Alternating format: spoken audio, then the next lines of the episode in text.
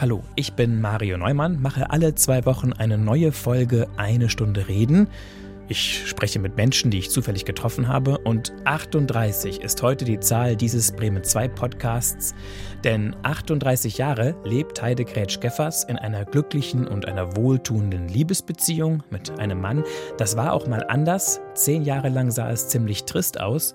Da gab es Momente, die Heide Grätsch-Geffers am liebsten nie erlebt hätte. Also ich war schwarz auf dem Rücken, im Gesicht. Es war schlimm, echt. Und ich konnte mich nicht wehren. Heide Gretsch-Geffers ist Opfer häuslicher Gewalt gewesen. Der Vater ihrer beiden jüngeren Kinder hat getrunken, ist fremdgegangen und hat sie und ihren ersten Sohn aus einer früheren Beziehung geschlagen. Dann hat meine Mutter einen Krankenwagen geholt, habe ich eine Woche im Krankenhaus gelegen. Und dann kam der Vater meiner zwei Kinder ins Krankenhaus, hatte die Kleine, die war zwei an der Hand und hat der Arzt gesagt, wenn Sie jetzt nicht gehen, hole ich, wenn ich das jetzt ja. erzähle, dann wird mir wieder flimmerant, hole ich die Polizei. Heide Kretschgeffers war sich kurz nicht ganz sicher, ob sie dieses dunkle Kapitel ihres Lebens wirklich erzählen soll. Aber wir waren uns dann einig, doch, es ist gut, sowas zu erzählen. Einfach um zu sagen, das darf nicht sein. Hier ist sie, die Geschichte von Heide Gretsch-Geffers in der ARD Audiothek. Hallo Heide Gretsch-Geffers. Hallo Mario Neumann. Genau, wir haben eigentlich gesagt Vorname und Sie. Genau. Heide und Mario können wir, glaube ich, machen.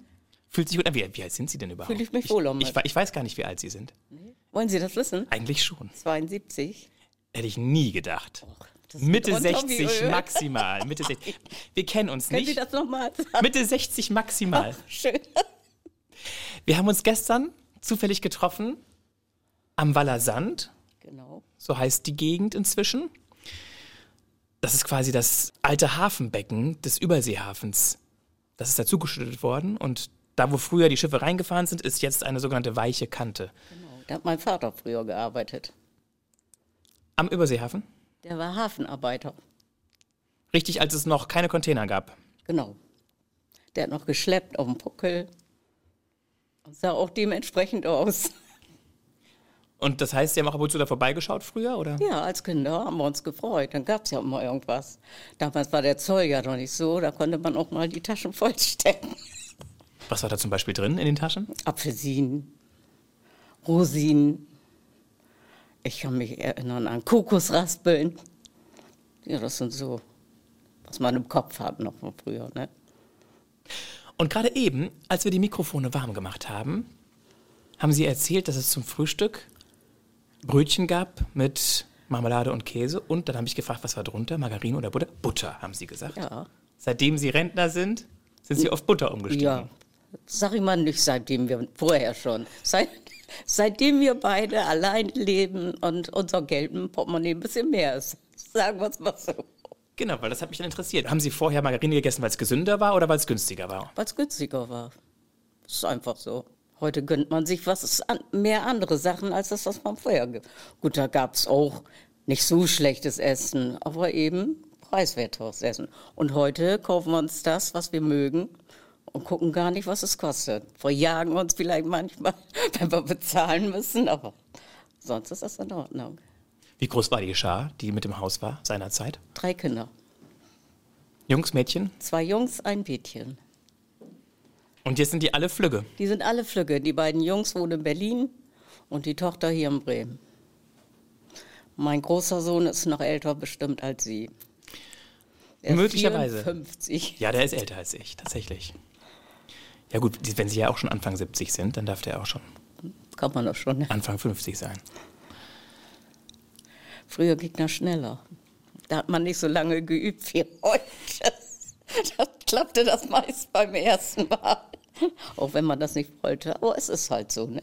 Wollten Sie es nicht? Hä? Wollten Sie es nicht? Gleich? Oder hatten Sie sich gar nicht so die große Nö, das war mir so aus Versehen. Und war das mit dem Partner, den Sie heute noch haben? Nein. Das ist mein eigentlich wollte ich das nicht sagen, mein dritter Mann. Dürfen Sie ruhig erzählen, ist in Ordnung. Das haben wir nämlich auch gestern kurz vermutet. Es war ja noch ein, ein Kameramann mit, weil wir immer noch so ein Filmchen für, für Instagram und Facebook machen. Und da haben wir schon gedacht, vermutlich ist das nicht Ihr erster Mann, weil Sie haben den Mund, fand ich gestern ziemlich voll genommen. Sie haben gesagt, eine Stunde.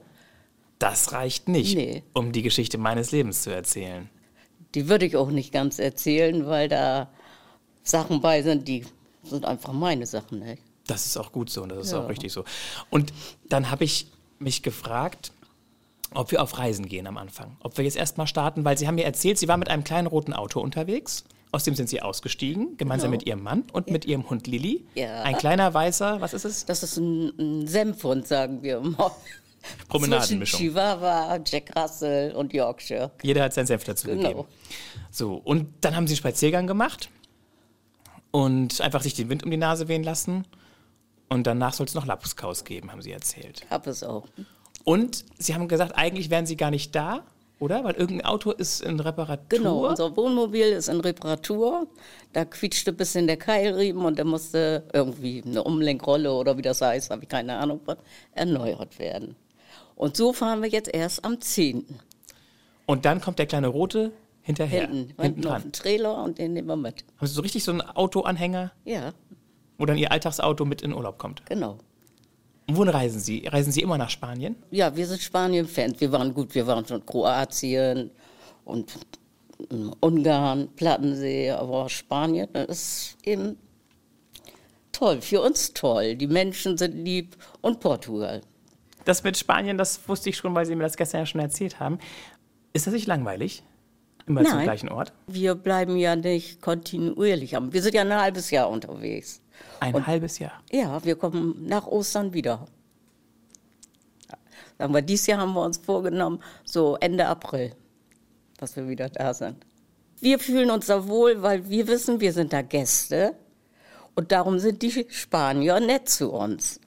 Weil wir hier viele Menschen haben.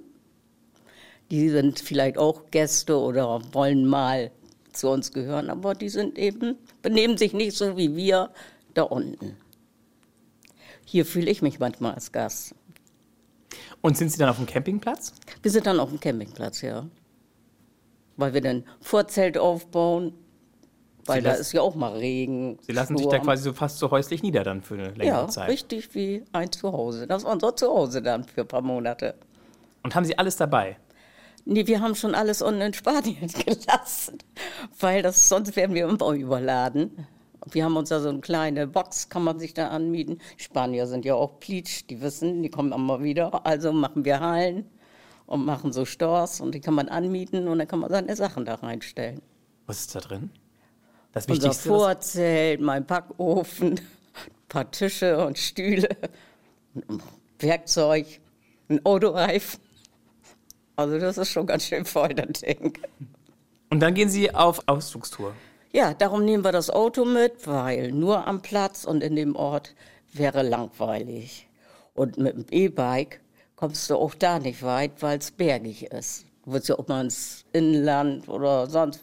Wir haben auch schon mal so gemacht, dass wir mit dem Auto irgendwo übernachtet haben und sind dann wieder zurückgefahren. Sind dann, Ihre Basis ist an der Küste. Also was ist an der Küste? Peniscola heißt der Ort. Der ist so zwischen Barcelona und Valencia. Ich sag mal 150 Kilometer vor Valencia. Und zwar ist das äh, die Burg, wo El Cid gedreht worden ist. Der Film El Cid. Von den Mauren und früher mit Säbelgerassel. War auch ein großer Film am Fernsehen, den gibt's auch. Einverstanden. Muss ich mal gucken. Und das Meer? Das ist Mittelmeer. Gehen Sie jeden Tag rein oder? Nö, nicht. Wenn wir hinfahren, sag ich mal, jetzt im Oktober kann man noch reingehen, da sind so 20 Grad. Aber soll ich mal ehrlich was, ich kann nicht schwimmen. Sie können nicht schwimmen. Ich kann nicht schwimmen. Ich kann nicht schwimmen. Meine Das- Kinder konnten, haben alle schwimmen gelernt, aber ich habe das auch mal probiert. Aber ich, ich bin ein Schisser. Okay. Und Ihre Eltern? Meine Mutter, die hatte sogar Totenkopfschwimmen. Wir sind früher immer mit ihr nach Lankenau gefahren. Und dann ist sie über die Weser rüber und hat von drüben gewunken. In ihrem Tigerfell-Badeanzug, vergesse ich nie. Aber ich hab von uns, wir sind drei Mädchen und ich bin die Einzige, die das nicht gelernt hat. Mein Vater hat mich mal an einen Reifen vom Fahrrad eingedreht und in den Kanal geschmissen. Und seitdem ist es bei mir vorbei. Der hat gedacht, so lerne ich schwimmen. Und das Gegenteil ist passiert. Schock fürs Leben. Trauma, wie man so schön. Ist es das? Ach, weiß ich nicht, ich empfinde das nicht so. Ja, aber auf jeden Fall. Irgendwas ist jedenfalls hängen geblieben. Diese Angst. Ich, also ich schwimme. Ich kann schwimmen. Ach so. Aber nur so lange, wie das Wasser bis hier geht. Und ich weiß, wenn ich nicht mehr kann, kann ich stehen. Jetzt muss ich das kurz beschreiben, weil man das nicht sieht im Podcast. So. Sie haben gerade die Hand 1,30, unter, unter die ich bin Nase 1,55. gehalten. Genau. Solange mir das Wasser bis zum Kinn geht, sag ich mal, kann ich schwimmen. Und kann mich dann hinstellen, wenn ich mein, jetzt wird's gefährlich oder ich kann nicht mehr, aber sonst keine Chance. Ich könnte auch keine retten. Das heißt, Sie planschen nicht im Meer. Ich bin zwar drin im Meer, aber nicht planschen wie die anderen, sondern ich stehe und gucke zu, wie die anderen schwimmen. Und jetzt ist das auch nicht so schlimm, keiner merkt das, weil ich ja einen Hund habe und den muss ich ja festhalten. Fällt das nicht so auf. Ja, clever. Die anderen beiden Schwestern sind älter oder jünger als Sie? Eine ist älter und eine ist jünger. So, und jetzt, bevor ich gleich versuche, in der Nussschale die wesentlichsten Stationen Ihres Lebens abzuklappern, von denen Sie meinen, dass sie gar nicht in eine Stunde passen, kommen wir jetzt kurz zu den kleinen Fragen des Lebens, um Sie noch ein bisschen steckbriefartiger kennenzulernen. Heide Grätsch-Geffers. Ich habe hier ein Papierbeutelchen. Sie dürfen drei ziehen. 13. Ist ja wohl nichts Schreckliches drin, ne? Nein. Komm raus da. So. Sie dürfen. Achso, ich darf jetzt gucken, was da drin steht. Oh, Gott sei Dank groß geschrieben. Einmal laut vorlesen, bitte. Was spielen Sie am liebsten? Sportspiele wie Fußball, Brettspiele wie Monopoly, Karten wie Skat, nee, Skat nicht, aber Karten. Computerspiele, Trinkspiele oder spielen Sie Theater? Das ist lustig. Ja, sehen Sie. Monopoly, gut, haben wir früher immer mit den Kindern gespielt, als sie noch alle zu Hause waren. Da gab es zu jedem Weihnachten gab es ein neues Spiel für die ganze Familie, was gerade so in war. Da haben wir viel gespielt. Karten, Skat finde ich fürchterlich, weil wenn mein Schwager und meine Schwägerin da sind, dann wird bei uns nur Skat gespielt. Das und nervt ich sie muss irgendwann. zugucken, weil ich es nicht kann. Trinkspiele, nö. Spielen Sie Theater? Vielleicht manchmal, aber unbewusst, weiß ich nicht. Ja. Und nee, Fußball, mhm. Kein Sport? Doch.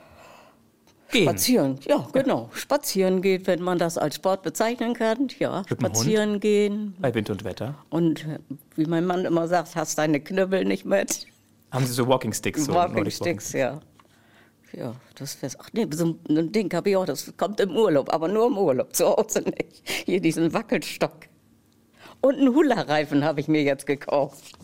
Und klappt das? Ja, das klappt gut. Was ist der Wackelstock? Habe ich nicht ganz verstanden. Das ist so ein, ich weiß nicht, wie heißt der? Den fasst man in der Mitte an oder in einer Hand und den bringt man zum Schwingen für die Muskulatur. Doch, kenne ich. Ja, ne? Nächste Frage bitte. Gut. Mögen Sie Kinder oder mögen Kinder Sie? Ich mag Kinder gerne und witzigerweise, kleine Kinder mögen mich auch. Wie alt ist Ihr Enkelkind? Das wird 15. Oh, das ist aber schon groß. Die ist noch größer als ich, ja, das stimmt. Und das ist, die ist heute, hat die natürlich andere, wenn Oma denn mal so, na, was willst du hier kaufen oder so, das Ja. ist ganz in Ordnung. Ja gut, ist auch. Ist auch. Aber äh, sonst so, dass sie wie früher, Oma, kann ich bei dir schlafen? Das fällt heute schon flach. Das, Aber war schön, oder? ja, das war schön. Da haben wir schön alle drei im Bett gelegen, gekuschelt. Die fand das traumhaft. Ja, die wollte auch schon bei uns einziehen. War so. Oma, kann ich bei euch einziehen, bei euch wohnen? Haben Kinder. Wenn wir so eine Oma gehabt hätten, früher hätten wir unsere Oma auch manchmal gefragt. Ach so. Ja. Ach so. Jetzt kommen wir doch die dritte. Worüber können Sie lachen? Eigentlich über alles. Ja, ich, ich freue mich immer, wenn die Antworten kurz sind, weil dann können wir mehr zwischendrin mehr schnacken. Sie fragen, ich antworte. Sehr gut. Sie haben das Konzept, das Prinzip gut verstanden. Wenn Sie einen Zettel nehmen würden und die guten Dinge in Ihrem Leben auf die eine Seite schreiben würden und die nicht so guten Dinge auf die andere Seite, wo stände mehr? Ich glaube, ja, das ist jetzt schwer zu sagen, weil in jungen Jahren waren ganz viel schlechte Sachen und jetzt so die letzten 38 Jahre, sag ich mal, wird viel gute Sachen draufstehen. Was hat Ihnen geholfen, in der Zeit, wo es viele schlechte Sachen gab, durchzuhalten? Meine Kinder. Und was können Sie oder wollen Sie von diesen Herausforderungen, so möchte ich es mal nennen, ich möchte nicht gleich Probleme sagen, was können Sie erzählen darüber? Was war da los? Wie kam das? War das absehbar? War das überraschend? Also Sie haben mir ja gesagt, dass, ich muss es nochmal wiederholen, weil ich das so noch nicht erlebt habe, dass ja. jemand so äh, steil behauptet hat, eine Stunde würde nicht reichen, um die Geschichte ja. seines Lebens zu erzählen. Deswegen muss ich mich ja jetzt taktisch klug rannähern und rantasten. Also welche Momente, vielleicht Meilensteine, vielleicht Schicksalsmomente, wo können Sie uns mit reinnehmen, in welche Situation? Ich kann, ich sag mal so ganz kurz. Ja. Mit 18 bin ich das erste Mal Mutter geworden. Mit 23, mit 22 habe ich das erste Mal ge geheiratet. Mit 33 bin ich Witwe geworden und mit 34, 35 habe ich meinen heutigen Mann kennengelernt mit drei Kindern. Und die Jahre von 73 bis 82 waren die schrecklichsten von meinem Leben. Das hat mein großes Kind geprägt. Ja, das ist eigentlich alles, was ich dazu sagen soll. So, als groben Überblick erstmal. Ja. Schrecklich, weil Dinge passiert sind. Genau, weil schreckliche, also weil Dinge passiert sind, die einfach einem anderen Menschen nicht gut tun. Sie waren Mitte 20. Sie hatten schon ein Kind oder zwei Kinder? Ein Kind. Und der Vater des Kindes war auch der Mann, den Sie dann vier Jahre später geheiratet Nein. haben? Nein. Das war der Vater meiner nächsten beiden Kinder. Und mit dem war dieser Mensch mit ein Grund, warum es dann so schrecklich war? Ja, nur der Mensch war, dass es so schrecklich war. Und wenn Sie daran zurückdenken, haben Sie das Gefühl, dass der Mensch das selber in der Hand hatte, wie er sich verhalten hat? Oder war das auch ein Stück weit? Ja, das hatte der selber in der Hand. Und der war Sie, ja nicht dumm. Und können Sie verstehen, warum er solche Sachen gemacht hat oder warum er sich entschieden hat, so zu sein? Nein. Wollen Sie sagen, was, was er gemacht hat? Ja, der hat getrunken, der ist fremdgegangen, der hat uns geschlagen. Also nicht seine beiden Kinder. Aber Sie und das erste Kind? Ja. Haben wir, gestern Abend war ich bei meiner Schwester, bei meiner Großen. Da haben wir uns und darüber unterhalten. Und da kamen wieder so viele Sachen. Was da, man hat immer gesagt, wenn ich heute dran denke und du hast uns nichts erzählt. Und Sie haben nichts erzählt, weil Sie, Sie wollten ihn schützen? Nee, weil ich mich geschämt habe. Damals war die Zeit ja auch anders. Wenn ich damals so gefestigt wäre wie heute, dann wäre mir das nicht passiert. Dann wären Sie damit sozusagen. Mit Zack und Pack und könnte weg. Und dann hatte man, habe ich Eltern gehabt, die waren zwar lieb und gut, aber das war vom alten Schlag. Mein Vater hat immer zu mir gesagt, du bist, verstehe ich nicht, du hast alles, du kriegst alles. Du, du bist undankbar, hat er immer gesagt. Wenn ich mal versucht habe, kann mir mal einer helfen. Ich sag mal, mache ich eigentlich gar nicht gerne erzählen, aber gut. Ich habe mal eine Woche im Krankenhaus gelegen haben wir in Osterholz-Scharmbeck hatten wir damals ein Haus. Nachdem Sie vermöbelt wurden? Hm? Nachdem Sie vermöbelt wurden? Oder weil Sie krank waren? Weil ich zusammengeschlagen worden bin. Das meinte ich, nachdem Sie vermöbelt wurden. Ach so, vermöbelt, das auf jeden Fall, ja. Und der Große hat, wir hatten damals noch kein Telefon da hinten, meine Eltern angerufen, der war damals zehn. Oma und Opa, könnt ihr kommen? Mama, die sieht gerade schlecht aus. Und ich lag auf der Couch. Mein Vater, gut, ich muss sagen, war mein Stiefvater, aber nicht dieses Stiefvater im schlechten Sinne, sondern das war auch ein Vater für uns. Hat vor mir gestanden. Ich lag da grün und blau und sagt zu mir, dann hast du es wohl auch verdient.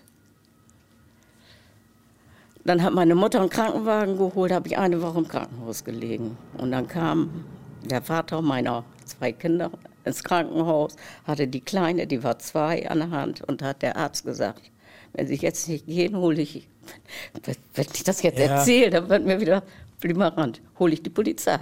Also ich war schwarz, auf dem Rücken, im Gesicht. Es war schlimm, echt. Und ich konnte mich nicht wehren. das war schlimm. Aber jetzt ist alles vorbei. Ja, ja, das ist ein Kapitel, das ist ein dunkles Kapitel. Ja. Es, ist ein, es ist ein Teil von ihrem Leben, aber sie haben das hinter sich gelassen. Ja, es waren zehn Jahre, auf Deutsch gesagt, ein Scheißleben. Und dann ist was passiert? Der wurde krank, kam ins Krankenhaus. Da wurde immer hin und her überlegt, was er hat. Wir waren 1979 mit den Kindern in Rumänien im Urlaub. Also das muss ich sagen, wir sind jedes Jahr in Urlaub gefahren. Wir hatten ein Auto, wir hatten erst ein Haus, dann eine Wohnung. Es sah da drin aus, wie als wenn wir reich wären. Und wie wenn sie Weil eine dieser normale... Mann, ich hatte Schmuck, die konnte gar nicht alles an den Finger und umbinden, Weil dieser Mann? Weil dieser Mann mir immer Schmuck geschenkt hat und ich mir alles kaufen konnte, wenn er ein schlechtes Gewissen hatte.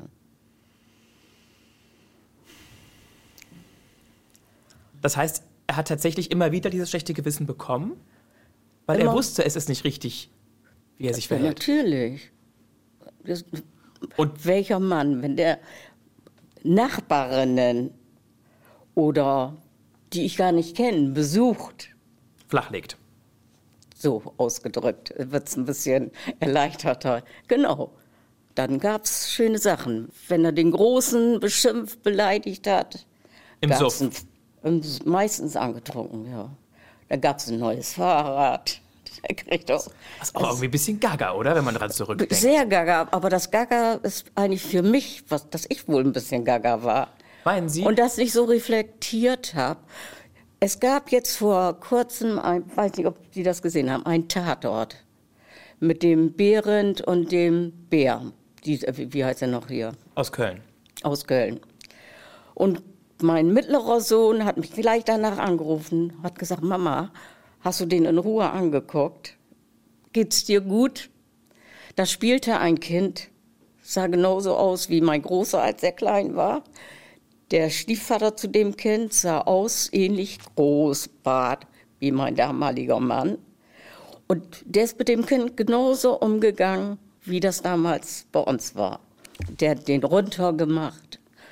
Und der hat dann am Tisch gesessen. Der Junge hat eine Hose gemacht, das haben die gezeigt.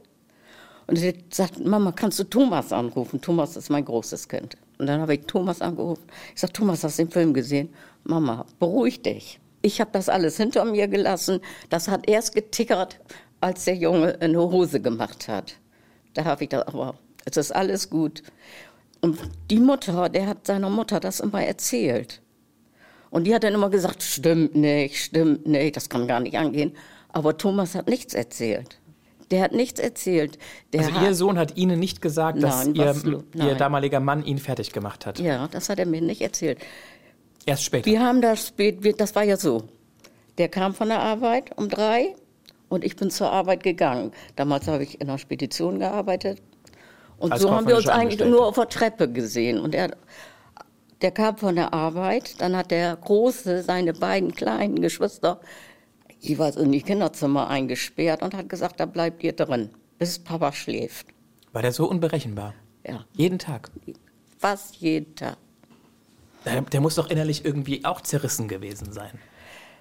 Ja, ich habe ich hab mit Schwiegereltern damals drüber gesprochen, aber die, meine, das waren so, Schwiegermutter war Österreicherin, die sind so, die waren auch ja zu ihren Kindern nicht nett.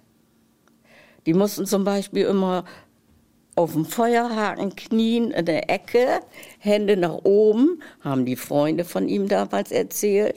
Und dann mussten die Abbitte leisten, hieß das immer, wenn sie irgendwas gemacht haben. Sie tippen sich an die Stirn. Halten Sie für ziemlichen Schwachsinn. Ja, war Schwachsinn. Aber, und, und der Vater war sehr streng. Mein Schwiegervater war streng zu seinen Kindern. Die sind ja auch alle schon ganz früh aus dem Haus gegangen, seine Kinder. Da war so dieses Ordentliche und dieses Akkurate, das haben die alles von ihrem Vater geerbt. Oder, oder anerzogen bekommen. Aber, oder anerzogen, aber so Emotionen oder, oder Herz, sag ich mal, das gab's da nicht. War das im Tatort auch so, dass da Gewalt angewendet wurde? Ja. Und dieses Kind, das jetzt, sag ich jetzt mal, so wie, die haben ja so Sequenzen immer zurückgeblendet. Da wurde ja einer gesucht, der immer Frauen getötet hat und denen einen Gürtel so um den Mund gebunden hat. Und das hatte ja irgendwie den Sinn. Und der hat von seinem Stiefvater immer mit dem Gürtel Schläge, der hat dann immer rausgezogen und hat damit Schläge gekriegt. Und darum, weil die Frau, die Mutter hat ja nie, die hat zwar zugehört, aber die hat zu dem Kind immer gesagt, du lügst, das macht er nicht, das würde der nie tun. Und weil die nicht zugehört hat und das immer gesagt hat, und deswegen hat die, der immer, dieser, nachher als junger Mann, die Frauen getötet und denen immer diesen Mund mit dem Gürtel zugebunden. Weil er quasi selbst ein Trauma hatte, weil er als Junge mit dem Gürtel verdroschen genau. wurde. Und weil die Mutter nicht zu ihm gestanden hat und nicht das geglaubt hat, was er gesagt hat. Und das war tatsächlich fast eins zu eins ihre. Ich, nee, ich will ja nicht eins zu eins, das kann man nicht Aber sagen. hat der Gürtel auch eine Rolle gespielt bei ihrem Sohn? Nee, Gürtel nicht. Der hat solche Hände gehabt. Ich kann mich erinnern, fällt mir gerade ein, bevor der gestorben ist, der ist ja im März gestorben und es gibt auch Valentinstag. Und Valentinstag, ich, ich sage ja, das, die, für Außenstehende war, hatte ich ein tolles Leben. Kriegte ich so einen großen Blumenstrauß. Unter anderem waren da auch so Gerberer, wo dann so, die werden nochmal festgehalten mit so kleinen Drahtdinger. Ja. Und dann ist irgendwas zwei Tage später gewesen. Und wir hatten so damals so eine Wohnung vorne, Flur, zwei Kinderzimmer, Gästetoilette. Dann kann man ins Wohnzimmer rein, davon Essecke, Küche wieder auf dem Flur, Schlafzimmer, große Kinderzimmer von Thomas. Kam von der Arbeit, den Tag hatte ich frei, war wieder Randale und wir beide in sein Zimmer geflüchtet und dann kam der Vater meiner zwei Kinder mit dem Blumenstrauß an und hat uns damit verhauen. Und durch diese Drähte, die da drin waren, haben wir beide natürlich im Gesicht und an der Arme, weil wir natürlich so all die Striemen da dran. Das, das fiel mir gestern auch noch, wie wir so zusammengesessen haben. Habe ich zu sie gesagt, oh, wenn ich da noch an denke, du, fällt mir jetzt gerade ein. Also so war das war noch, und dann war ja Gott, heute sage ich Gott sei Dank, war das ja vorbei. Ne? Und so denke ich mal, und so war das da in dem Film auch. Bloß der, der hat eben richtig, der hat genau gesehen, was wenn der so an seinen Hosenbund gefasst hat, jetzt vorbei. Hast du richtig schon so, wie die es gefilmt haben, wie der gezittert hat, der Junge. Ne? Das war schlimm. Und haben Sie damals, haben Sie um Hilfe geschrien? Haben Sie Hilfe holen können, holen wollen? Sie wollten nicht, Sie haben sich geschämt. Ich habe mich geschämt. Ich habe mich geschämt. Ich hätte ja in der Schule was erzählen können, oder? Aber dachten Sie, dass Sie verantwortlich sind, dass Sie gehauen werden? Ich weiß nicht, ob ich das gedacht habe. Ich, ich weiß nicht diese Worte immer, du, du hast alles, weiß gar nicht, was du willst, wenn man sich mal beschwert hat. So. Selbst Schwiegereltern habe ich immer probiert, was zu sagen. Was, was willst du denn? Ihr habt doch alles, du hast doch alles. Und deswegen ist das vielleicht gekommen, dass man einfach, dann sage ich gar nichts mehr. Das ist einfach, war so. Das ist schon ein bisschen makaber, oder? Erst Blumen schenken und dann damit verhauen. ja, aber das, Heute lachen Sie drüber. Heute lache ich darüber. Gott sei das, Dank. Ja, ja, das ist so. So, und dann ist der Typ gestorben. Gestorben. Um, weil er krank war. Weil er krank war. Im Krankenhaus. Im Krankenhaus. Schnell? Innerhalb von ja, fünf, sechs Tagen. Das ist schnell. Das war schnell. Krebs? Nee, wissen wir nicht. Bis heute nicht? Nee, will ich auch nicht wissen. Waren Sie froh? Damals nicht, witzigerweise. Damals hätte man ja irgendwie sagen können, oh Gott sei Dank. Nee, da habe ich tatsächlich schizophren, ein Jahr gelitten. Ich habe damals noch geraucht. Meine Eltern hassten Rauchen. Meine Mutter hat mir Zigaretten gekauft, damit ich wenigstens Zigaretten rauche, weil ich nicht gegessen habe. Ich war so nachher so dünn wie. Und meine Kinder hätten nichts zu essen gekriegt, wenn meine Mutter nicht bei mir gewohnt hätte. So schizophren war man damals. So, ich gar nicht, kann das gar nicht begreifen. Ja gut, Sie hatten sich halt sehr auf Ihren Mann äh, fokussiert. Das war halt Ihr Partner. Ja, ich war ja auch unselbstständig. Aber Sie haben Auch gearbeitet. wenn ich da, ja und, ja, und trotzdem. Ich hatte kein eigenes Konto. Ich durfte nicht mal den Unterhalt für mein erstes Kind, von dem, der lebte ja, der Mann. durfte ich nicht an. Der hat ja auch mal den Namen von ihm gekriegt. Durfte keinen Kontakt mit seinem Vater haben. Gar nichts. Und wann kam die Erleichterung, dass er gestorben ist? Ja, die, die Erleichterung kam ein halbes Jahr später. Oder ein Jahr später, sag ich mal. So. Also ein Jahr, ein Jahr haben Sie gelitten und dann noch mal ein halbes Jahr? Ja, so. Also eineinhalb Jahre quasi? Später kam, da war, dann, war ich mit den Kindern zur Kur und danach wäre ich wie umgedreht. Wo waren Sie? An der Ostsee. Und so Mutter- und Kindheim. Aber das war sehr schön. Es war für meine Kinder gut, das war für mich gut. War das das erste Mal, dass Sie dann auch mit Leuten dann geredet haben? Ja, weil da viele so ja, die ihr Päckchen waren, die auch so ein bisschen auch so was erlebt haben, wie ich sag haben. immer. Ja. Durchlitten. Ja, Sie können ruhig sagen, durchlitten. Genau, durchlitten. Und da hat man sich ausgetauscht, sechs Wochen, und das war toll. Was hat Ihnen am meisten auch weiterhin noch geholfen aus dieser Zeit, aus dieser Kur? Ich hatte eine Klassenkameradin, die war so ein bisschen quirlig. Da hat meine Mutter mal gesagt, Mensch, kannst du Heide nicht mal mitnehmen, damit die auch mal rauskommt. So eine Disco ging man damals ja noch, gab es da ja noch. Ja, und das habe ich dann auch reichlich ausgenutzt, weil meine Eltern ja auf die Kinder aufgepasst haben. Das heißt, Sie haben dann noch Vielleicht habe ich mal, mein, mal was nachgeholt, ja. was ich vorher nicht hatte, sagen wir ja, mal so. Mhm. Ja, dann habe ich meinen jetzigen Pater kennengelernt. Wollte ich eigentlich, aber der war so albern. So albern, so kindisch. Aber der tat irgendwie gut. Der ging gern tanzen, der machte Blödsinn mit den Kindern. Die, haben, die lieben den heute noch. Und der, Und hatte, das, keine, der hatte keine Kinder? der hat auch zwei Kinder. Aber. Hm, also haben Sie jetzt eigentlich fünf? Wir haben eigentlich fünf, ja. Der hat uns richtig gut getan. Ja, und das sind jetzt 38 Jahre. 38 Jahre. 38 Jahre. Und da haben Sie ihn auch geheiratet? Oder? Ja, der, deswegen der Doppelname. Die kind, als wir das besprochen haben, haben die Kinder gesagt, oh Mama, aber wenn du denn in die Schule kommst und die sagen Frau Geffers und wir heißen alle Gretsch, das ist nicht schön. Und dann habe ich also den Namen hinten angehängt, eine Anekdote. Wir sitzen beim Standesamt und der Standesbeamte liest so alles vor und sagt, und Frau Geffers, Sie unterschreiben hier, der schreibt von hinten, der Mama, du hast uns angelogen. Junger Mann, das ist nur der Familienname. Eure Mutter heißt Gretsch Geffers. Ja, und so ist das. Und jetzt geht's uns allen gut. Jetzt machen wir den Koffer. Ich stelle ihn den eben rüber. Ja. So, und dann geht er auf. Kriegen Sie den auf? Ja, sehen Sie. Dürfen Sie da ein bisschen drin stöbern? Darf ich aufstehen? Ja, es geht einfach nur darum, Heide Gretsch-Geffers, welcher Gegenstand macht gerade was mit Ihnen? Spricht Sie an?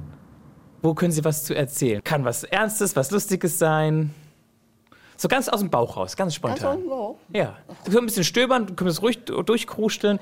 Ich glaube, da ist eine zerbrochene Untertasse drin, da ist ein Plüschdrache, ich glaube, so eine Herzschatulle, Verbandszeug.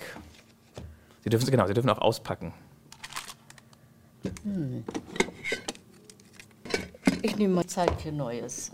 Das ist so ein Terminkalender, ne? Ja, bei uns hängt der Terminkalender an der Wand. Auf Papier, geschrieben. Und ist es Ihnen jetzt eher wichtig, Termine zu planen oder ist es Ihnen auch wichtig, dass Zeit für Neues draufsteht? Ja, das Neue ist ja, sag ich zum Beispiel, wenn jetzt steht drin Spanien, 12. 13.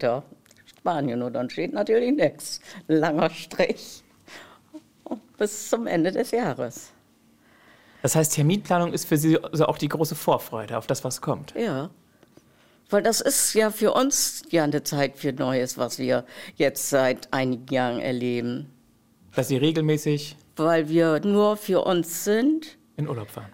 In Urlaub fahren. Langzeiturlaub. Langzeiturlaub. Oh, na, wir fahren auch, äh, wenn wir nicht in Spanien sind. Mal eine Woche hierhin, dann fahren wir an der Mosel. Also wir sind mit dem Wohnmobil mehr unterwegs, als dass wir zu Hause in unserem Haus sind. Das ist einfach so. Mein so ein bisschen sagt, ihr Schneckenhaus, ne? Ja, aber mein Mann sagt immer, lass uns das Ding verkaufen. Kaufen wir uns ein großes Wohnmobil. Da wohnen wir denn drin, aber das bin ich nicht. Ich muss irgendwie so ein, eine Basis ja, haben, wo ich dann sagen kann, ne, muss ich auch mal wieder zurück. Vor allen Dingen habe ich das gerne, muss ich ganz ehrlich sagen, wenn meine Bude zu Hause voll ist, wenn alles kommt. Das ist für mich traumhaft schön. Mehr so Unordnung und Leben. Das ist meine Welt. Wenn alles kommt, meinen Sie auch, wenn die Familie kommt? Die wenn Kinder? die Familie kommt, auch Freunde, Verwandte, das ist egal. Alles. Und da brauchen Sie eine richtige Bude für? Da brauche ich eine richtige Bude für. Also ein Zimmer brauche ich, wenn einer schlafen will bei uns. Das ist wichtig für mich. Wobei ich das so lustig finde. Ne? Es ist Zeit für Neues, es ist was Neues, aber eigentlich ist es ja auch was Altbekanntes. Sie wissen, wo Sie hinfahren in Spanien? Ja. Sie haben sogar Ihre Sachen schon dort, Ihre altbekannten Sachen, Ihre Stühle, Ihren Ofen, den Sie dann wieder. Backofen. Ja, aber es ist ja immer wieder neu, weil immer wieder neue Menschen da sind. Wir lernen so viele Menschen kennen, wo man auch lose, sag ich jetzt mal, denn alles kann man dann nicht als Freunde Bekannte, bezeichnen. Gute Bekannte. Bekannte. Für, eine, für, für, einen gewissen Zeitraum sind das dann. Genau. So Urlaubs. Und da sind immer wieder neue Finnen, Schweden, Holländer, alles durch die Bank. Man besucht sich auch mal so, die Finnen besuchen uns oder das ist spannend. Sie sind ja auch ein sehr offener Mensch. Und Ihr Partner, Ihr Mann ja auch. Ja. Sonst hätten Sie ja auch nicht gesagt, als Sie uns da gesehen haben, mit dem Schild da eine Stunde reden, ja, machen wir ja, mach das mit.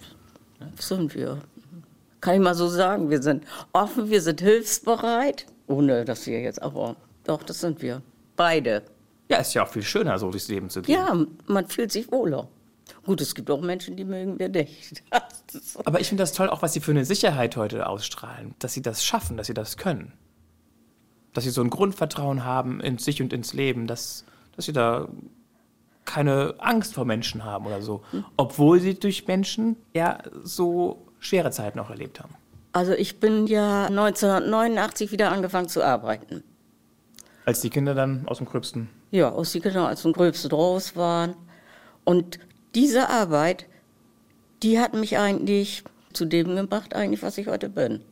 Ich war nachher Betriebsratsvorsitzende. Ich hätte nie gedacht, dass ich mal vor vielen Leuten reden kann. Das ist so. Und das ist eigentlich heute, bin ich immer noch so. Der Mittlere hat Politikwissenschaft studiert und wir telefonieren eine Woche bestimmt manchmal zwei Stunden am Stück. Vor Dingen jetzt während der Wahlen.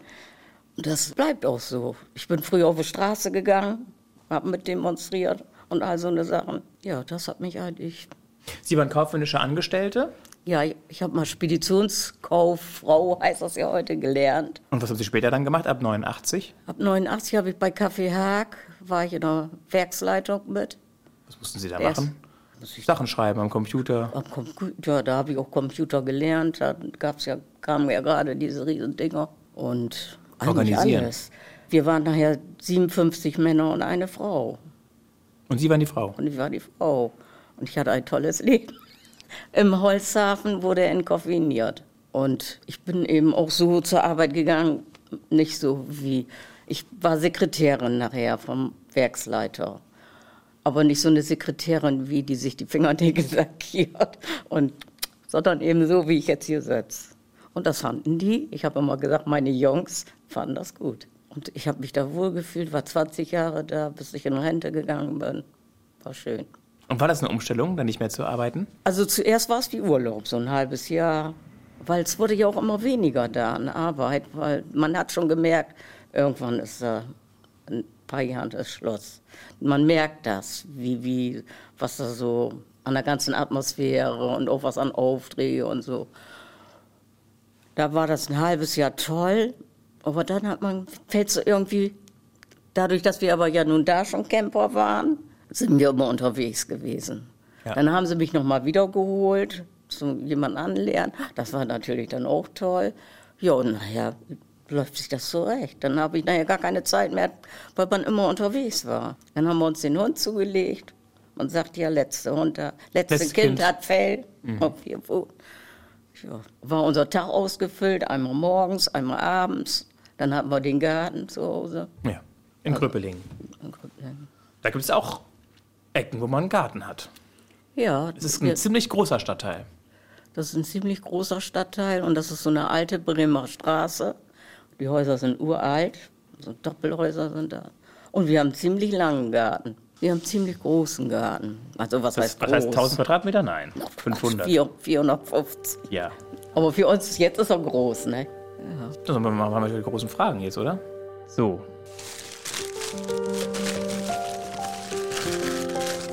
Drei? Ja, bitte. Einfach laut vorlesen, bitte. Was ist Ihr größter Traum, der vermutlich unerfüllt bleiben wird? Was ist zu kurz gekommen in Ihrem Leben? Mein größter, mein größter Traum ist ein Lottogewinn, damit ich alle mit Geld versorgen kann. Ja. Was ist zu kurz gekommen in meinem Leben? Ja, das weiß ich eigentlich nicht. Wir hatten es ja vorher schon mal, als wir darüber gesprochen haben, dass sie heute Butter auf ihrem Brötchen haben, aber es gab Zeiten, da war es nur Margarine, weil nicht so viel Geld da war. Ja, aber da haben wir die Butter auch nicht verbisst, sagen wir mal so. Okay. Also, Und wenn Sie heute sagen würden, ein Lottogewinn wäre toll, um alle mit Geld zu versorgen, dann ist Geld schon ein Thema. Also Ja. Sie, es gab Zeiten, wo Sie ein bisschen gucken mussten, Oh ja. wo Sie bleiben. was musste man? Weil Ihr Mann, war das in dieser Zeit, wo Sie mit dem Mann verheiratet waren, der so ein bisschen arg schlimm war? Nein, da hatten wir immer genug Geld. Da ging es uns super gut. Was hat er Aber gearbeitet? Der war bei Bundesbahn. Okay, und danach dann? Also danach, eigentlich kann man nicht sagen Geldknappheit, aber wir haben immer viel Geld gebraucht. Wir fünf nachher, die wir dann ja fünf waren, mit meinem jetzigen Mann, mit Herrn Geffert, sag ich Und den mal. beiden Kindern, die Und er mitgebracht drei, hat? Nee, die haben nicht bei uns. Die haben beide, der hat zwei Kinder von zwei Frauen. Ach stimmt, sonst wären es ja auch sieben und nicht fünf. Genau. Aber die haben wir, da hat er keinen Kontakt zu. Okay, also Ihre drei Kinder und der dritte und letzte Partner, Genau. Mann. Mann. Und Sie, Sie hatten auch immer viel Ausgaben. Ja, weil wir, ja, wir sind auch ja immer in den Urlaub gefahren und die Kinder, die haben eigentlich alles gehabt. Nicht, dass wir, aber man musste eben schon auf den Pfennig gucken, das war so. Was aber hat, ich habe nichts, nichts, äh, Sie haben nicht das Gefühl, dass irgendwas zu kurz Nee. gekommen wäre. gar nicht. Was hat, was hat der Mann gearbeitet? Der Herr hat, als ich ihn kennengelernt habe, Fisch verkauft. So wie, hallo, hier kommt der Eiermann. Ist er in Kölner Raum mit einem Fischwagen durch die Gegend gefahren. Der kommt aus Bremerhaven und war ein richtiger Fischkopf. Wir hatten auch mal selber einen Laden zusammen. Witzig. Aber das aber durch die Nematodenzeit ist das dann in die Grütze gegangen. Nehmen was? Nematoden. Was war das gleich? Das sind so kleine Würmer, die sich in den Fischen, die gab es schon immer, aber dann war das, Da wurde das so aktuell. Und dann Und dann haben die Leute natürlich, nee, kaufe ich nicht, will ich nicht. Oder man musste den Fisch dann so klein schneiden, dass da nichts mehr dran war. Da hat man ja auch nicht mehr so viel verdient. Und wo hatten Sie den Laden? In Grüppeling. Und was hat er dann danach gemacht? Danach ist er LKW gefahren. So richtig Richtig eine Woche weg oder? sonntags raus und freitags wieder da. Ja, Stimmt, weil Sie hatten ganz am Anfang mal gesagt, dass er 40 Jahre lang gefahren ist. fast, ja, sag ich. Ist ja eigentlich immer gefahren mit seinem Anhänger, hätte ich bald gesagt, mit seinem Verkaufsfahrzeug ja auch. Darum habe ich gesagt, der fährt gerne Auto. Der fährt auch gerne Auto. Nächste Frage bitte. Nächste Frage. Hätten Sie sich selbst gern zum Freund oder zur Freundin? Ja, hätte ich. Warum? Weil ich alles mitmache, weil ich gern für andere da bin. Ja, Und weil Sie ein lustiger Typ sind, oder? ja, ja ich kann. Ich habe auch Tiefpunkte, darf man mal ganz sagen. Es gibt auch Tage, wo ich nicht so lustig bin. Warum? Was ist dann los? Einfach genervt von allem und Ja, irgendwie mal stinkig oder hat doch jeder mal so einen Tag. Ne? kommt vor, ja. Also ich finde Sie lustig. Sie finden mich lustig. Ja. Das finde ich schön. Sie lachen auch gerne. Ja, ich lache gerne. Und Sie haben auch so, so, so ein waches, freudiges, so ein Blick, so, ein- so, ein- so eine Aura. So ein, Oh, Dankeschön. Sie sind da. Und Sie sind da und Sie sind, ja. Sie sind Ich positiv. auch alles wissen. Bin neugieriger Mensch, interessierter Mensch. Eine haben wir noch. Gibt es eine Gebrauchsanweisung für ein gutes Leben? Es gibt keine Gebrauchsanweisung. Gibt es nicht? Nein. Aber gibt es so ein Rezept, was man so hinzutun kann, wenn Sie so an Ihr Leben zurückdenken? Ja, Respekt, Liebe, Vertrauen. Das reicht, glaube ich, schon. Super. Wo wir gerade bei Liebe und Vertrauen sind, Teile Gretsch-Geffers. Wie waren Sie so drauf, als Sie jung waren und auch später? Haben Sie sich schnell verliebt? Oder hat das lange gedauert? Nö, es ging eigentlich mal bei mir ziemlich, wenn der mir gegenübersteht, nett, freundlich war und der mir gefallen hat, dann bin ich dahin geschmolzen, hätte ich bald gesagt. Ja, es war so eigentlich ziemlich schnell. Und dann sind Sie ja recht früh Mutter geworden, mit 18. Ja. Kam das Kind schon mit 18. Und das hätten Sie vermutlich, wenn Sie zurückblicken, anders gemacht? Oder? Mit dem Wissen von heute eventuell. Aber Verhütung war damals noch kein Thema, oder? Also, ich sag mal so, ich habe es nicht bereut. Man hätte es ja auch, es gab ja auch damals schon, hätte man ja auch schon, damals waren die Ärzte ein bisschen anders, hätte man ja auch schon fragen können, ich möchte das nicht, bin noch so klein und was. Haben Sie drüber nachgedacht, damals? Nee, das war richtig gewollt. Wir waren fünf Personen in einer zwei, ganz kleinen Zwei-Zimmer-Wohnung. Wir Mädchen hatten kein Kinderzimmer. Uns gehörte das Schlafzimmer der Eltern, aber da war auch alles drin, weil unsere Eltern abends immer ihr Bett gebaut haben. Und wir waren eigentlich, meine große Schwester und ich, beide so, oh, bloß raus. Und zwar, das, das war einfach zu eng. Man hatte keinen Freiraum. Wir haben uns immer gefragt, warum unsere Eltern nicht mal eine Wohnung, wenn in der Straße eine frei wurde, wo ein Kinderzimmer dran war, warum die da nicht eingezogen sind. Warum haben Sie es nicht gemacht? Ob das vielleicht Geld, weiß ich nicht. Aber als Hafenarbeiter? Ich kann das nicht sagen. Diese Gedanken haben wir uns gemacht, wie als wir schon ein bisschen älter waren, meine große Schwester und ich. Aber haben Sie mit Ihren Eltern mal drüber gesprochen? Später, ja. Und was haben die gesagt? Ja, hat meine Mutter gesagt. Wir haben gedacht, brauchen wir nicht. Das ging doch alles so gut, wie das lief. Früher war das eine andere Zeit. Also das ist ein Punkt, wo Sie Ihre Eltern im Rückblick nicht so ganz verstehen, ne? wo Sie Sachen anders entschieden hätten, als Ihre Eltern das entschieden haben damals. Darum hatte ich immer Riesenwohnungen. Bei mir musste jedes Kind ein Kinderzimmer haben. Also bei mir musste immer alles groß sein. Gibt es auch was, wofür Sie Ihren Eltern dankbar sind? Wo Sie sagen, das hat richtig gut geklappt? Ja, dass die eigentlich, wenn, wenn Not an Mann war, immer geholfen haben. Naja, und Respekt. Also das hatten wir, wir hatten nie wieder Wort. Ich hatte ja noch Respekt von meiner Mutter, als sie auch schon älter war. Weiß ich auch nicht, es war so drin. Und fühlten Sie sich geliebt von denen eigentlich? Ja. Wir waren eigentlich eine herzliche Familie. Obwohl Ihr Vater auch streng war? Ja, unsere Mutter war auch streng. Die hat auch mal einen Kochlöffel genommen. Oder? Aber doch, wir waren bis zuletzt. Bei uns war das immer so, wenn man sich gesehen hat, gleich drücken und knuddeln. Das war bis zuletzt. Das ist ja heute auch bei uns noch. Man gibt das ja so weiter. Das ist einfach so. Und dann waren Sie ja alleinerziehend mit dem ersten Kind, mit dem Sohn? Dann war ich vier Jahre, da nee, vier Jahre. Und haben aber- zu Hause noch gewohnt oder sind Sie schon Nein, nein, da hatte ich schon eine Wohnung. eine eigene Wohnung? Ja. Und auch schon eine Ausbildung, Eine Ausbildung war ich auch mit fertig, bevor das Kind kam? Das heißt, während das Kind kam. ja, aber Sie haben sie fertig gekriegt. Ich habe die fertig gekriegt, aber keine Prüfung gemacht, weil ich da schon so. Aber das zählte dann? Der Abschluss zählte, oder? Also, äh, ich habe die ganzen Unterlagen, aber ich habe keinen, wie man so schön sagt, Kaufmannsgehilfenbrief. Aber der hat, hat nirgendwo gefehlt, wenn ich mich irgendwo beworben habe. Ich habe ja, äh, wie Thomas vier war und im Kindergarten war, da habe ich auch bei Sake gearbeitet, auch im Büro. Also, das hat nie gehindert, dass ich irgendwo so wieder reinschlittern konnte. Und wie war das dann in dieser Zeit für Sie? Sie hatten bestimmt einige Freunde, Ja, Arbeitskollegen, aber die hatten vermutlich nicht unbedingt schon Kinder, wenn die in ihrem Alter waren. viele. Okay. Also viele, die in meinem Alter waren, Frauen, die hatten auch alle schon ein Kind. Und dann haben Sie den neuen Partner kennengelernt. Wo? In der Disco. Da war Thomas, wie alt? 71, 4. Thomas ist 67 geboren, 4 war der da. Und hatten Sie das schon richtig versucht, auch jemanden zu finden oder hat sich das so ergeben? Vorher nicht, das hat sich so ergeben.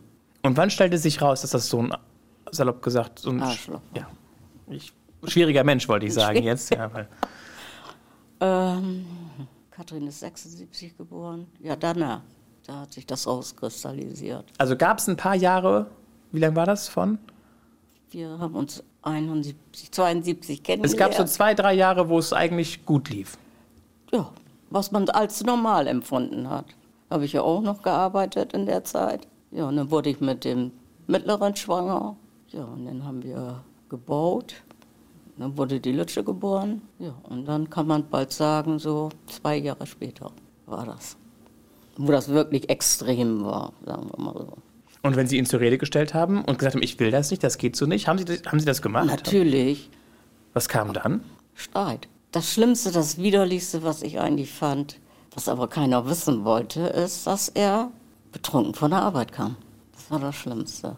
Und hat eben dieses mal nicht nach Hause kommen, wenn die mich angerufen haben, die Arbeitskollegen mit Scheide, fahren wir da hin. Habe ich mich mit meinen drei Kindern in eine Taxe gesetzt, habe bei der Frau geklingelt und habe gesagt, ja, wenn Sie meinen Mann haben, können Sie die Kinder auch nehmen. Echt? Ja. Was hat die dann gesagt? Und, komm mal her. Sie sind ja stark. Nee, ich fand mich damals gar nicht so stark. Das war dann immer Wut. Wut, was ich eigentlich auf den Rücken der Kinder ausgetragen habe dann. Weil die haben dann bestimmt drunter gelitten. Die haben auch gedacht, Mensch, sag mal, was ist das denn für eine Mutter? Haben Sie das später nochmal erzählt, die Kinder? Ja, wir haben viel darüber geredet. Wir reden mit den Jungs, weil die das mehr verinnerlicht haben. Das Mädchen nicht so. Die ist auch ein bisschen anders als die Jungs. Das heißt ja, dass Freunde von Ihnen, Freundinnen, Bekannte auch wussten, was da los ist. Meine beste Freundin, die wusste, was los ist. Sie hat beim Juwelier gearbeitet. Die wusste auch, was ich für Schmuck habe und wann ich den kriege. Das hat die mir aber auch erst später erzählt, als er nicht mehr da war.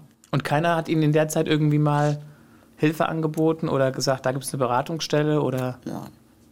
Was, was im Nachhinein, was war gestern ganz lustig, was meine Schwester, meine große Schwester zu mir gesagt hat. Hättest du doch mal ihrem Mann, Karl-Heinz, was gesagt. Dann hätte er sich mit eingemischt, sozusagen. Der hätte sich eingemischt und hätte. Und mit ihrem damaligen Mann mal. Tacheles geredet. Das kommt nur aber. Oh. Nun sind es Dinge, die vorbei fast sind. 40 Jahre her. Ja. Abgehakt, das Leben. Oder diese, diese Phase des diese Lebens. Diese Phase des Lebens. Heute ist es schön. Heute machen wir uns das nur schön. Ja, und heute haben wir auch nur mit Menschen zu tun, die wir gerne mögen. Das ist so.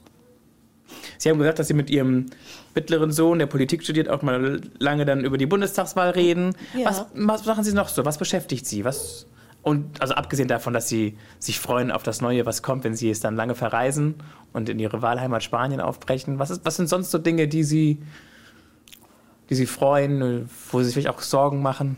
Ungerechtigkeit zum Beispiel kann ich überhaupt nicht ab. Politiker regen mich alle auf.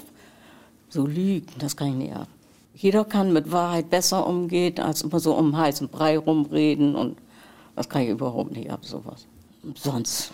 Wir machen uns das Leben wirklich so schön, wie wir das haben wollen. Was wir nicht wollen, machen wir einfach nicht. Und das lassen wir auch gar nicht an uns ran. Und das, das funktioniert gut. Das, das funktioniert für uns super gut. Und gibt es noch irgendwas, was Sie sich noch wünschen, was passieren muss? Soll? Vorhaben? Dass wir gesund bleiben. Und ich möchte 93 werden. Warum 93? Meine Mutter ist auch 93 geworden. Und die möchten Sie mindestens einholen? Die will ich einholen. Ja. Ich hätte nichts Großes, was ich jetzt in meinem Leben verändern könnte oder so. Oder müsste. Oder müsste. Ist doch toll, ist doch ein Luxus. Ja. So, so. Und man kann ja sowieso nicht. Es kommt, wie es kommt. Man kann nichts dran ändern. Und wenn Sie in Spanien sind oder auch an anderen Orten Urlaub machen, was sind so die Momente, die Sie am besten finden? Ist das dann irgendwie so, wenn Sie auf dem Berg wandern oder ist es einfach nur, wenn Sie da sitzen und die Sonne scheint? Oder? Wenn wir uns Städte angucken, die wir noch nicht kennen, wenn wir Menschen treffen, die da wohnen, Ureinwohner, sage ich jetzt mal, gibt, da gibt es ja so viele kleine Orte, da denkt man, Mann, wie können die so leben oder so. Und komischerweise, obwohl wir nur ein paar Wörter Spanisch können, man kann sich mit jedem Menschen unterhalten. Mit Hände und Füße. Ja, das haben Sie mit mir auch super geschafft, eine Stunde zu reden. Wenn wir so einen Strich ziehen, Heide Gretsch-Geffers, wie würden Sie es zusammenfassen? Was ist so die Geschichte Ihres Lebens? Die war, ist aufregend und die Gegenwart ist schön. Was die Zukunft bringt, weiß man nicht. Ja. Und einiges aus der Vergangenheit ist zum Glück vorbei. Ja, einiges aus der Vergangenheit ist zum Glück vorbei, das stimmt. Gut, es kommt manchmal dann hoch, aber ansonsten ist es schön. Dann wünsche ich Ihnen, dass es so bleibt. Dankeschön. Noch über 20 Jahre. Ja. Bis sie 93 sind. Ja.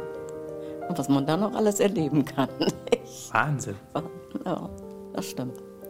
Wer weiterhören möchte, findet Gespräche mit anderen Menschen und deren Erlebnissen in der ARD Audiothek. Wer die Geschichte von einer Frau hören möchte, bei der auch nicht immer alles ganz leicht war und die auch einen Hund hat, der hört sich das Gespräch mit Susanne Lameta an. Und wer neugierig ist auf einen Mann, der vielleicht auch eher Margarine als Butter ist, der hört sich das Gespräch an mit Jörg Müller. Einfach gucken nach eine Stunde reden. Ich bin Mario Neumann. Wir hören uns.